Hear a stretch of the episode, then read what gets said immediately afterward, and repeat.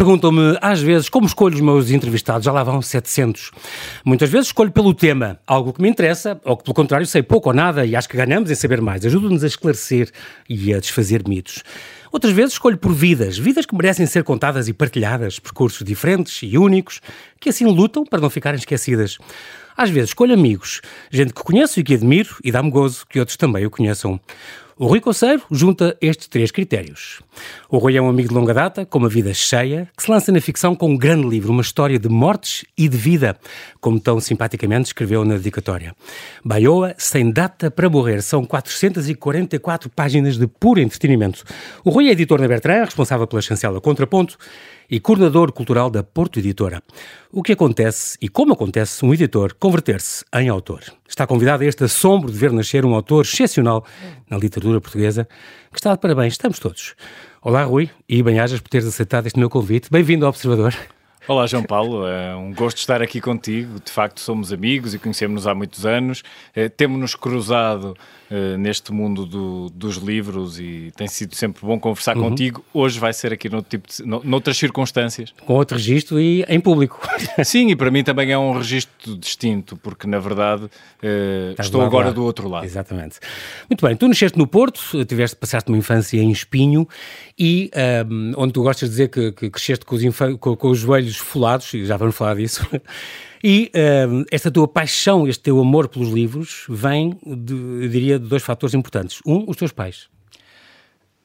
Isso, isso é verdade e é comum uh, à maioria das pessoas que gostam de livros. É incontroverso uh, que a influência familiar é uhum. absolutamente determinante no que diz respeito ao gosto pela leitura. É um dos principais uh, fatores que levam alguém a gostar de livros, ter uh, esse tipo de, de influência uh, positiva, esse neste caso. Esse exemplo em casa? Sim, esse exemplo. E eu tive, eu tive esse exemplo. A maioria dos estudos, de facto, aponta isso e eu tive essa sorte de ter um pai que lia muito, ter uma mãe que lia muito e, portanto, o contacto com claro. os livros uh, era frequente. Atenção, Por outro lado... Isto também, estamos agora a falar da Rua 32, onde ao lado da tua casa...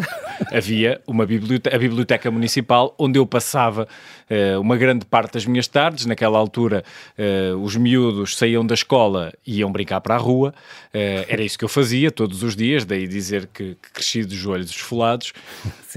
mas muitas vezes, quando estava a chover, por exemplo, ia para a Biblioteca Municipal de Espinho, eh, onde as bibliotecárias, muito pacientemente, eh, me davam livros para ler, me punham a escrever. Lembro-me de ter colaborado com o jornal da biblioteca que se chamava Os Golfinhos. O número 1 um tem na capa uma, uma ilustração Tua? minha, quando tinha 5 anos, talvez, eh, uma ilustração muito má, eh, mas tenho a memória clara disso e penso que a minha mãe é capaz de guardar esse, um exemplar desse... De, dessa capa, desse jornal, dessa edição, dos Golfinhos. Sim, sim. É engraçado porque um, tens este amor grande uh, pelos livros. Rui, o, o que é que é ou o que é que deve ser um livro? Olha, eu acho que um livro pode concentrar. Eu posso responder de uma maneira, Sim. porque é, é efetivamente isso que eu acredito. É, que eu, é, é efetivamente nisso que eu acredito enquanto editor. Um livro pode ser aquilo que uma pessoa quiser. Ou seja, eu acho eh, que o livro não deve ser eh, um objeto ou um meio inacessível. Eh, não deve estar vedado a ninguém, não deve ter uma utilização circunscrita uh, à tentativa de fazer arte, uh, ou seja, à, tentatu à tentativa de fazer literatura.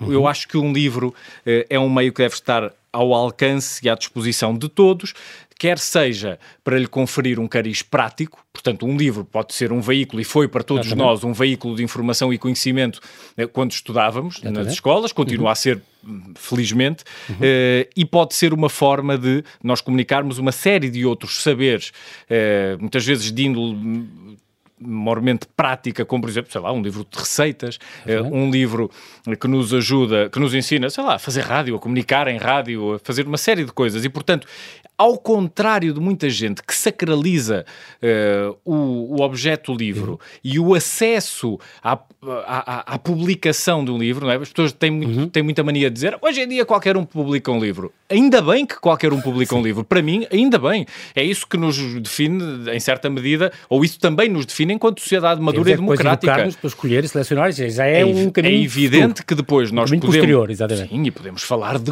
do gosto, podemos falar da qualidade que é é algo tão subjetivo, mas podemos falar do gosto e depois cada um de nós tem o direito de escolha. Quer dizer, eu posso dizer, uh, eu posso entrar numa livraria, ver centenas de livros diferentes, dos mais variados tipos, e dizer, atenção, isto interessa-me, isto, não, me interessa. Claro. E acho é absolutamente é legítimo que haja. É bom livros... ter essa liberdade. Claro. claro. claro, que é. É bom ter todas as liberdades e também esta, não é? Liberdade de escolha. E, e há uma coisa que tu dizes com, com muita piada que é os livros devem ser máquinas de fazer sentir. O, o, o tu gostas de livros que te, que te dão coisas que tu não sabias que precisavas. No que diz respeito à ficção, sim. sim. Eu, eu acho é que tua... sim. Acho sim. Eu... Não, não, trabalhas com isso, curiosamente. Eu sou um editor de, de Eu não sou um ficção. editor de não ficção, mas enquanto leitor, eh, eu gosto sobretudo de ler ficção, também leio bastante não ficção, mas gosto sobretudo de, de, de ler não ficção, leio também poesia, leio ensaio, ok, uhum. mas a ficção ocupa a maioria da, das minhas leituras. leituras. Uhum. Um, e, e essa coisa de trazer o, o, prazer prolongado, como tu dizes, as coisas fora de moda,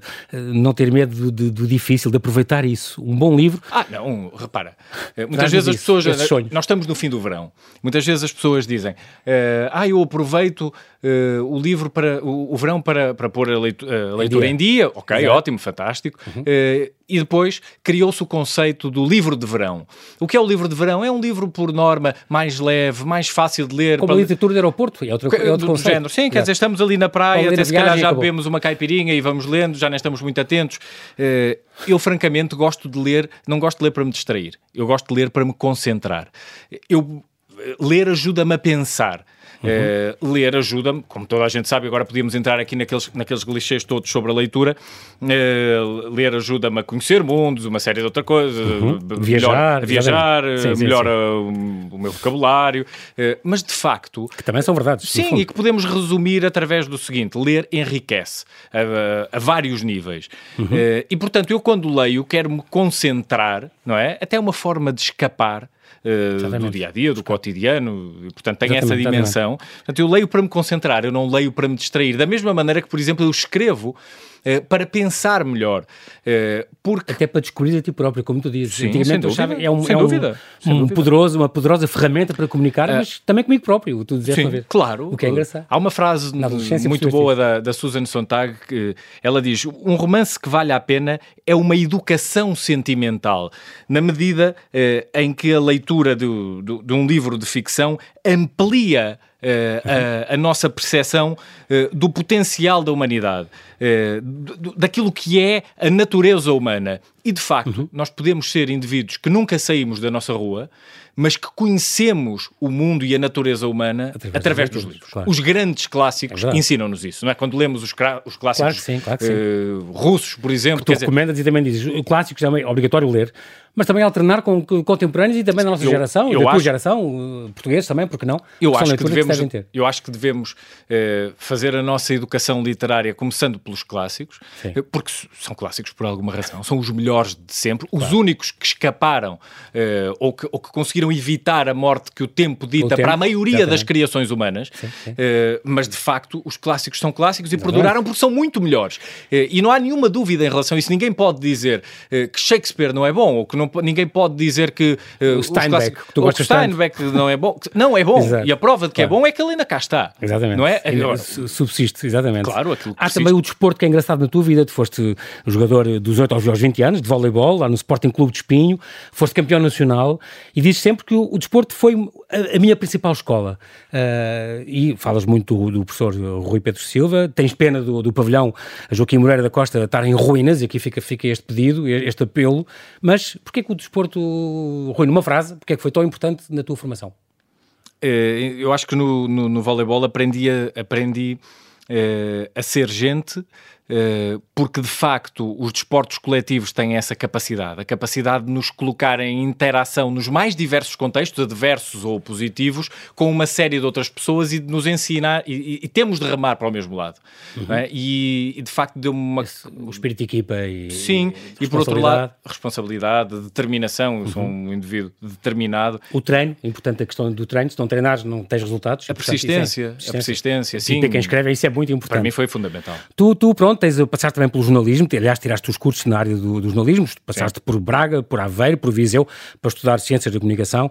Estudos culturais, tens um doutoramento, digamos, a meio, que interrompeste para, para escrever este, este romance, que está a ser escrito há seis não está, anos. Não está, não está a meio, porque eu acho que não vou voltar, embora a minha orientadora... Mas já tinhas tenha, a investigação feita, muitas tinha, páginas tinha, escritas. Muita muitas páginas da um tese já escritas. E, mas, não, mas agora não sei qual mas o apelo, impulso Não, é que o apelo da, da ficção, ficção, foi mais forte. Eu chegava a casa cansado do trabalho, do ia texto académico. ia-me dedicar ao texto académico, depois de vida editora, Sim. e o texto académico não me estimulava o suficiente. Não, não te enchia. Uh, e, e, eu acabei por, por ceder uh, ao, ao impulso de fazer aquilo que eu queria verdadeiramente Exatamente. fazer e não aquilo que eu achava que deveria fazer. E cumpriste então este desejo dos livros. Há 16 anos entraste na Porto Editora, uh, foste 10 anos assessor de comunicação e há 6 anos que és editor da Contraponto.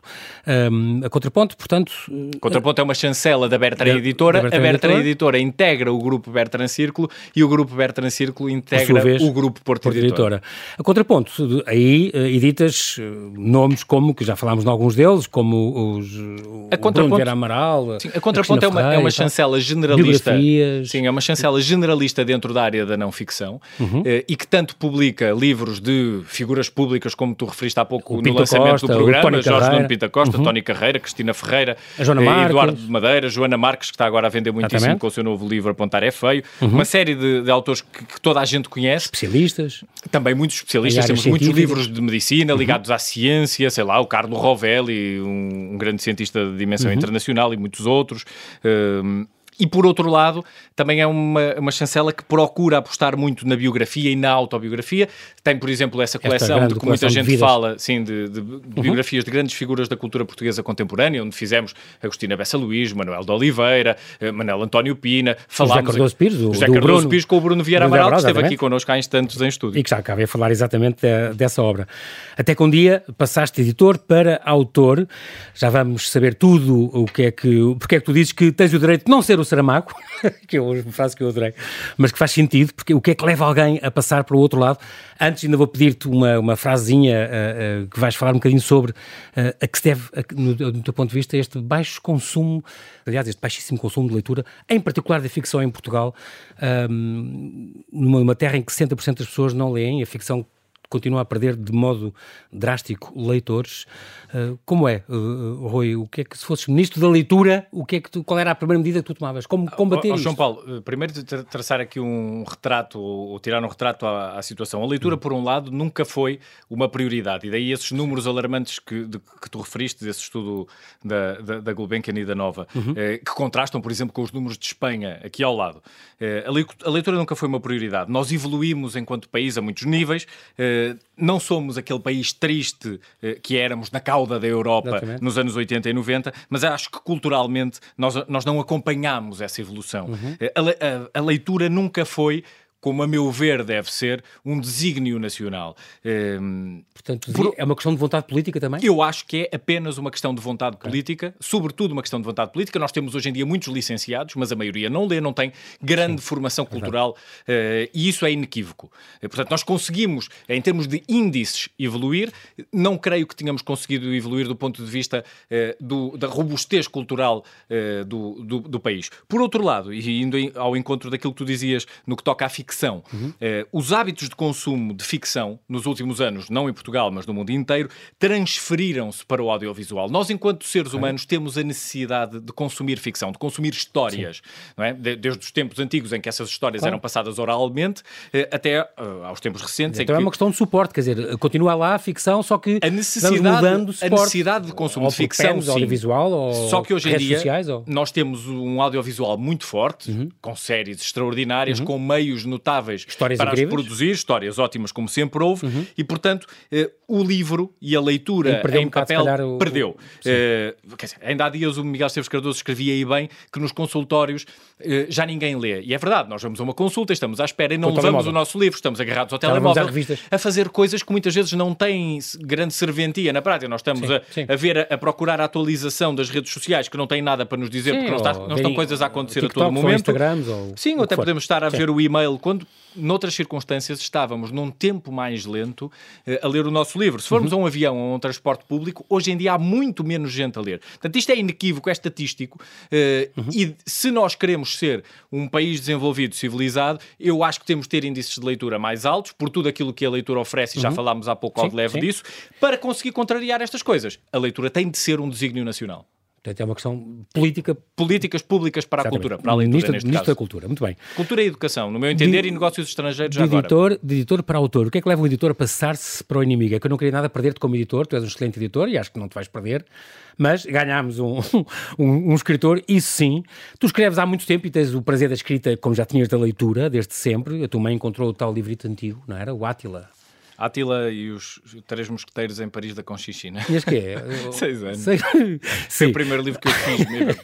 Escrevi, encadernei escrever é esta forma poderosa, como tu dizes, de chegar aos outros. A ficção sempre te, te fascinou. Pensas melhor quando escreves. Uh, ah, um, é engraçado porque tu já tinhas feito estas durante a pandemia, fizeste estas ficções breves na visão, estes, estes os dias que ficam. Uh, e foi a, a, Sofia Fraga, como tu, tu consideras a Sofia Fraga a tua editora? Ela viu Deixa, estas. Sim, deixa-me só dizer-te uma coisa. Eu não, passei, eu não passei para o lado do inimigo, porque eu acho que o, o autor é o meu maior amigo. Sempre é, deles. E eu também claro. entendo o editor, Passaste neste caso a, a Sofia Fraga e o Vasco David, como os meus melhores amigos.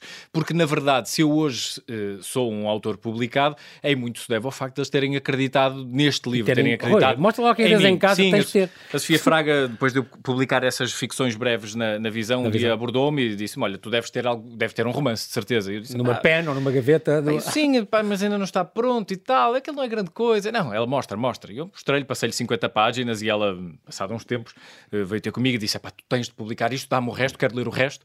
Uh, depois passei ao Era Vasco... um bocadinho o princípio deste livro já. Era, era, era o princípio Mesmo desse princípio. livro. Era exatamente o princípio desse livro. é engraçado porque tu, uh, uh, estamos agora a falar deste livro, uma edição Porto Editora, Baiоa Sem Data para Morrer, saído já este ano. É, de longe, Rui, o meu melhor livro do ano. Não sou o primeiro a dizer isto, e tu sabes isso. Certamente um dos últimos Obrigado. tempos. Fez-me rir, fez-me chorar, ensinou-me, acordou-me memórias, fez-me pensar. Surpreendeu muitíssimo. E tem este toque de, confesso que gosto, de realismo mágico, este romance passado no país mais profundo, protagonizado na sua maioria por idosos e lembra-me aquela frase do Tolstói: se, quer, queres ser universal, começa por pintar a tua aldeia. É exatamente isso que tu fizeste. E por isso és tão universal. Foi apresentado tanto em, no final de junho, no Museu Soares Reis, por, por Walter Ugumem, e depois aqui na Casa do Alentejo, dia 28, Alberto Manguel, portanto, um reputadíssimo escritor e tradutor, ensaísta, editor argentino, que, que está radicado entre nós já há alguns anos. Um, na mesma casa onde o Saramago lançou há 41, há 41 anos, e tu também o admiras tanto, o seu, o seu Levantado do Chão. Um, o Alberto Manguel leu o teu livro, diz ele, numa, numa noite só, estas 447 páginas, e disse que, Rui, tens certeza em casa, dezenas, tu não, não é o teu primeiro romance, não venhas com histórias. Tu tens em casa, de certeza, outros livros de ficção que escreveste, porque depois fiquei a saber que sim, tens uns contos e umas coisas já, já acabadas. E ele diz que se vai encarregar de ser o porta-voz de ler este livro no mundo inteiro. Isto é uma, uma grande, grande, grande uh, uh, estreia literária. Rui, uh, porque no Alentejo profundo e não uh, das montes? Eu... Ou em Penedon, na terra do teu pai, podia ser Sim, na Baralta. Podia. Eu fiz uma, uma grande parte da minha formação eh, enquanto leitor, eh, lendo os neorrealistas. Eh, aproximei-me dos neorrealistas na adolescência, li tudo o que havia de neorrealistas. Tem e... tudo a ver com eles, sim. Sim, fiquei com, uma, fiquei com uma predileção pelo Manel da Fonseca, o Fogo e as Cinzas, mas li tudo. Uhum e de alguma maneira as primeiras coisas que eu escrevia eram devedoras do neorrealismo. Mas eu rapidamente me apercebi de que aquilo não fazia sentido. Não fazia sentido fazer neorrealismo aos dias de hoje. É? Eu não queria escrever uma literatura comprometida nem neorrealista. E datada. Uh, e datada, no meu entender, Sim. datada, porque circunscrita àquele momento. Uhum. Uh, mas eu tinha começado no Steinbeck aos 13 anos a, a, a, a, ler as vinhas da ira, quer dizer. claro. E portanto eu estava profundamente marcado pela, pela, pela, pela literatura neorrealista. E eu quis fazer um, que, queria que o meu primeiro romance, de alguma maneira, fosse uma homenagem a essa influência, sem ser uh, uma imitação ou uma tentativa de fazer um romance neorrealista. Portanto, eu não fiz um romance, um romance neorrealista, ele aproxima-se muito mais uh, de, de, de, outros caminhos, uh, mas a dado momento, quando idealizei a história, quando ela me surgiu uh, ainda muito pequenina, uh, só, só poderia acontecer no Alentejo. Eu tenho também uma ligação afetiva, afetiva. Uh, ao Alentejo uhum. e só poderia acontecer no Alentejo é profundo. Falaste de Safara, que é uma coisa extraordinária. É de, raríssimas vezes que eu vejo esta, esta, aldeia maravilhosa que eu adoro, do Alentejo mais profundo, mencionada no, da Restauração. mencionada no romance, eu adorei isto. A tua aldeia chama-se Gorda e Feia, uma, uma aldeola com 17 casas, onde tudo se passa, é, é, é muito curioso. Apesar de teres a tua mãe de Gaia e o pai de Penedono, como eu disse, na Alta, isto é centrado realmente no, no Alentejo Profundo. Tens esta paixão pelo mundo rural. Rui, nós, rapidamente, quer, temos 15 minutos e, e várias questões. Nós somos muito centralizados. Isto é um romance um bocadinho. O tema é o que a gente quiser, eu sei que tu dizes isso, mas é, passa muito por aqui esta questão de sermos desta macrocefalia política. Nós somos muito centralizados. Macrocefalia urbana também, sim. O, o, é, o apático ao rural e o urbano ao depressivo, portanto, vivemos entre isto.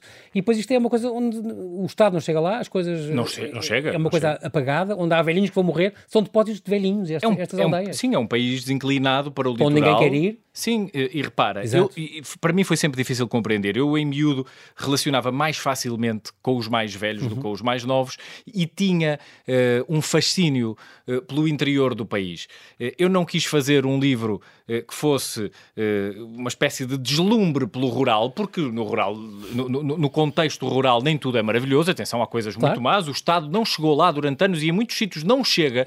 e o livro também fala disso. Exatamente. Um, mas eu tinha a noção, tive sempre a noção, de que mesmo nos contextos mais pequenos aconteciam coisas extraordinárias, havia pessoas extraordinárias é. um, e eram muito válidos. Eu tenho hoje a minha casa de fim de semana, é no interior, demoro duas horas a chegar lá e é uhum. é uma, localidade com pouca gente e a maioria das pessoas uh, é velha e daqui a uns anos, se calhar, já lá não estão, porque os filhos já não moram lá, os netos muito menos, e portanto já não sobra ninguém, sobra o granito, sobram as fragas, as árvores, os rios. Uh, e este livro podia acontecer, podia ser no, é, é, no Alentejo, mas podia acontecer nas Beiras ou em Trás-os-Montes. Uhum. Uh, eu quis que fosse um livro ambientado no Alentejo, mas que pudesse, é, mas que pudesse levar a pudesse levar a que gente de outras geografias se identificasse com ele. Exatamente. E isso felizmente tem, tem, acontecido. Eu procurei usar os temas clássicos da literatura, a morte, a, perda, a, perda. a amizade, uhum. Eh, o amor também, mas também tocar em temas contemporâneos da atualidade, como a adição às redes sociais, sociais como o abandono é, do, do, dos idosos, o, o isolamento. Fim da, o fim de, de muitos artífices e de, das tabernas, de, de, alguns espaços típicos das aldeias que acabaram, uh, alguns mistérios que estão a desaparecer. Uh, é verdade, esse isolamento. Só, só para contar um bocadinho às pessoas, e, e isto passa-se, portanto, é um jovem professor, um professor... Sem colocação. Sem colocação, desiludido, vítima de burnout, talvez, tem 33 anos, Sim. que decide então, por, por sugestão da mãe, da terapeuta, vai então retirar-se para a aldeia da família, a aldeia dos avós, e, e, e, longe está de imaginar que ele, que, que, até se sentia às vezes muito isolado, apesar de viver numa cidade, vai encontrar um, um, um sítio onde ele achava até que ia ser mais isolado, mas onde tudo se vai passar e, e as vidas e, as pessoas com quem ele se cruza e os meios e o que acontece realmente é uma coisa muito, muito cheia que enche as medidas. O outro protagonista, então, agora estamos a falar do Joaquim Baioa. É um homem apostado em ressuscitar esta aldeia. Não ia deixar morrer eh, esta aldeia. Está a recuperar esta casa dos avós e muitas outras casas hum, desta aldeia. Este nome, Joaquim Baioa, é que tem a ver. O Baioa, aliás, Baioa sem tempo, sem data para morrer, é o título do, do livro. Isto é uma homenagem. De certa forma, é. Uh, tu tocaste bem aí na questão da solidão. Uhum. O, o, narrador uh, é um professor jovem que, quando vive na cidade, vive em contexto de solidão. E quando vai para um meio muito mais pequeno, ou seja, ele sai de Lisboa para uma, para uma cidade, como tu disseste, com 17 casas, Sim. Eh, onde ele se sente muito menos só. Atenção, isto é não é uma receita, eu não tento dar aqui uma claro. receita, até porque, e isto diz logo no começo do livro, uh, ele diz a verdade é que os vi todos a morrer. Portanto, uma pessoa Exatamente. no começo não do é livro spoiler, sabe. Não é spoiler. Não é spoiler, uma pessoa sabe que eles vão morrer todos. Exatamente. E portanto a companhia não era muita, eles estavam todos a morrer. A partir ali da página 160 ou 170 começam todos a morrer. Uh, mas ele sente-se muito menos só e vai encontrar um mundo muito mais rico do que supunha num contexto muito menor. Uh, isto era aquilo de facto que falávamos há pouco. Uhum. O Joaquim Baioa é um homem que procura com as suas mãos, com o seu próprio trabalho braçal, eh, não deixar morrer a sua aldeia. Ao não deixar morrer eh, a sua aldeia, reparemos, ele está Uh, no meu entender, não deixar morrer a sua identidade, as suas memórias e a sua identidade. Ele está a deixar, ele está a tentar evitar que ele próprio e o mundo que ele conhece morram, desapareçam. Exatamente. Portanto, ele eh, cai às casas, constrói novos telhados, constrói janelas, na esperança de que outras pessoas queiram ir habitar aquela aldeia esmaecente que ele sabe que está uh, a desaparecer e que ele vê desaparecer todos os dias. Exatamente. O tema uh, é um dos temas, no fundo, de dizer assim, é a morte, a finitude do ser humano. Uh, não é spoiler, já dissemos aqui, o narrador diz que viu morrer, viu-os morrer a todos. mas é um livro sobre a morte, mas é um livro alegre, como o próprio Alberto Manguel reparou nisso, que é, é raro e é, e é bem-vindo numa altura em que falamos que estamos a viver guerras e pandemias e, e, e, falta de esperança nesta época de recessão complicada que estamos a viver. Um, como é que tu lidas com a morte, Rui?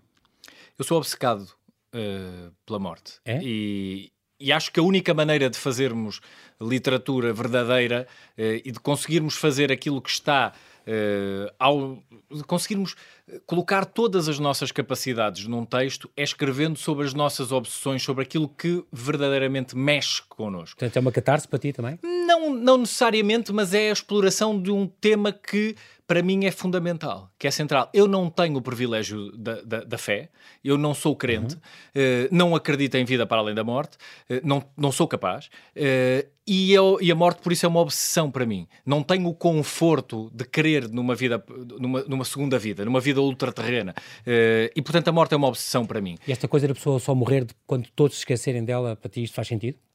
Eventualmente, eventualmente, mas o que acontece aqui nesta aldeia uh, é que eles morrem mesmo todos. Há um, há um médico uh, que, tem uma, que tem uma passa a vida, ou dedica a sua vida, o Dr. Bartle, Bartle. a criar uma teoria médica universal, com uma grande ambição, e como estudo de caso, ele vai estudar todos, o, todos os habitantes todos os daquela aldeia e prevê o dia, a morte e a causa de morte de cada um deles e acerta quase. Tu és corajoso, nem eu quis dizer isso, isso é uma, é uma das. Isso vem, já está, já está, em meio do livro. Sim, isso já está, está dito em, em, em, muita, em, muitas recensões mas, e textos, e portanto. Mas nenhuma é importante como esta, atenção. Verdade, isso é verdade, absolutamente verdade. É, é engraçado porque. Uh, um, Outro tema que falas aqui um bocadinho é esta questão da, da convivência com as redes sociais, falámos disso, a questão da, da viver as, ele diz, estou a citar, vivia as coisas uh, sem antes vivia as coisas sem tempo para refletir, o ritmo desenfreado imposto pelas novas tecnologias, a dependência das redes sociais,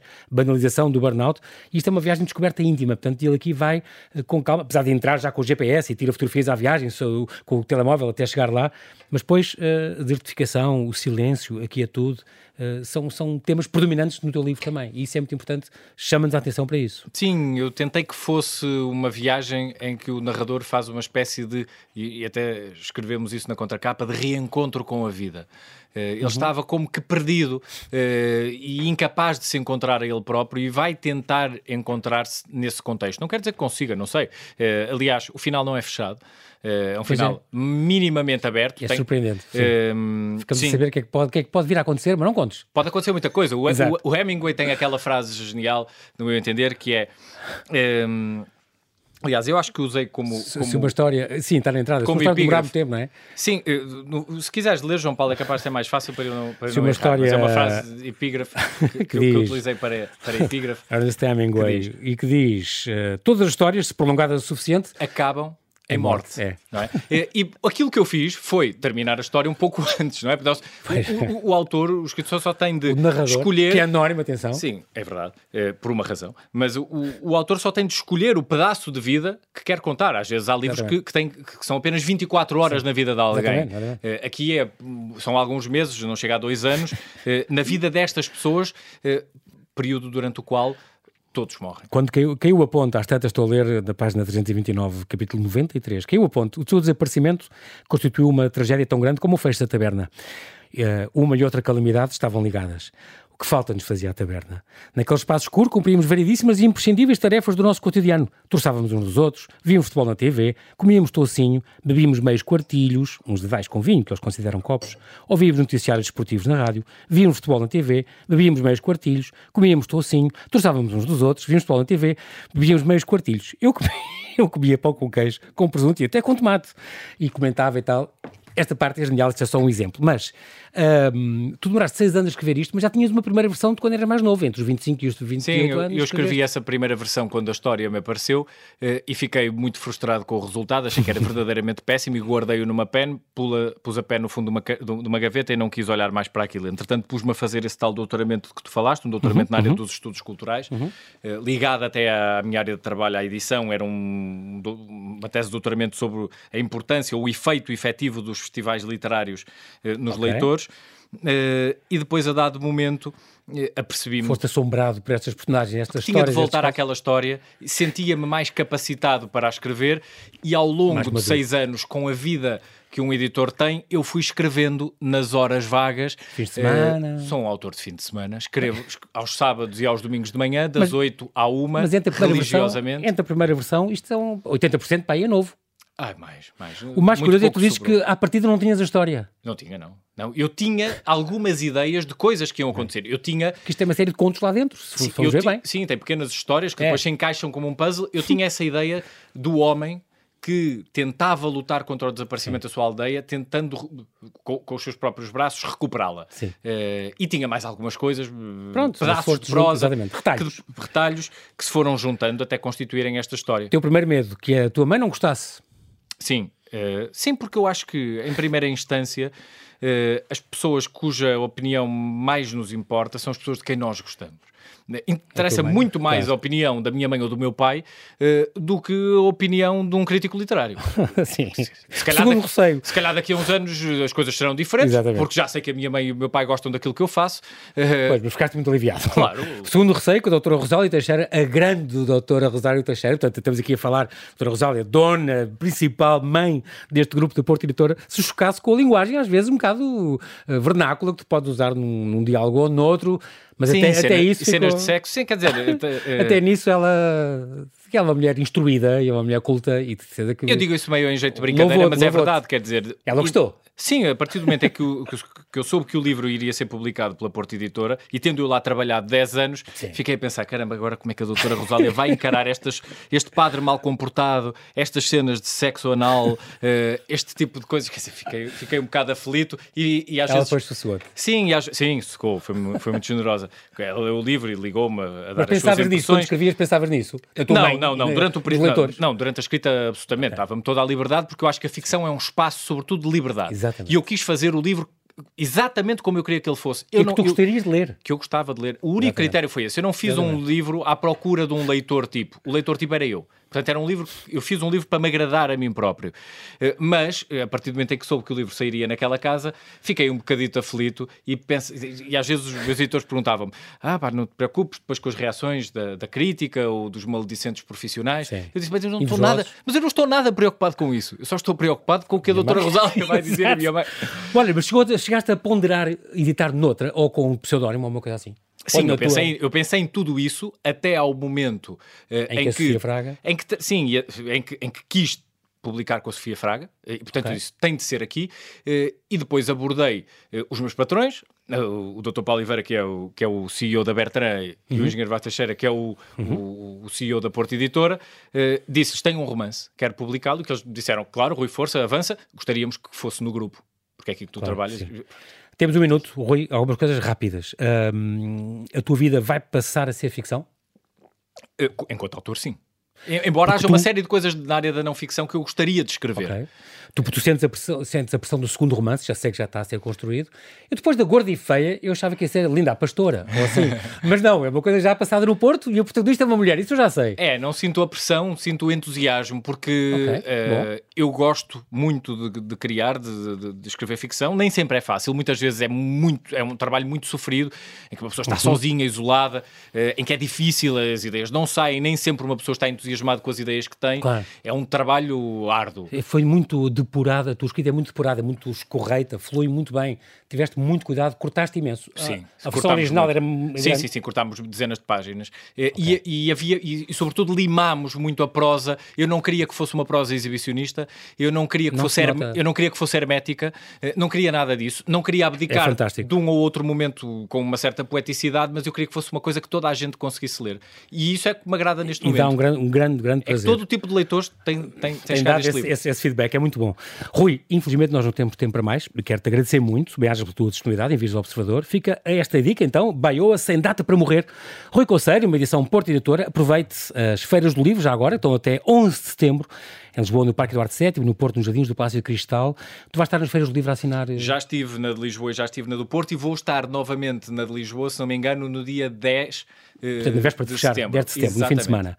Muito bem, faço minhas então as palavras de João Goberno, um texto magnífico sobre este livro, é sem dúvida também a minha melhor, melhor leitura do ano. Seria ingrato, mau amigo e má pessoa se não o recomendasse já a todos. Como disse o Alberto Manguel, por favor, leiam este livro. É um livro de felicidade para o país, porque nasceu aqui um escritor. Bem-ajas, Rui, e não pares. Muito obrigado, João Paulo. Um abraço.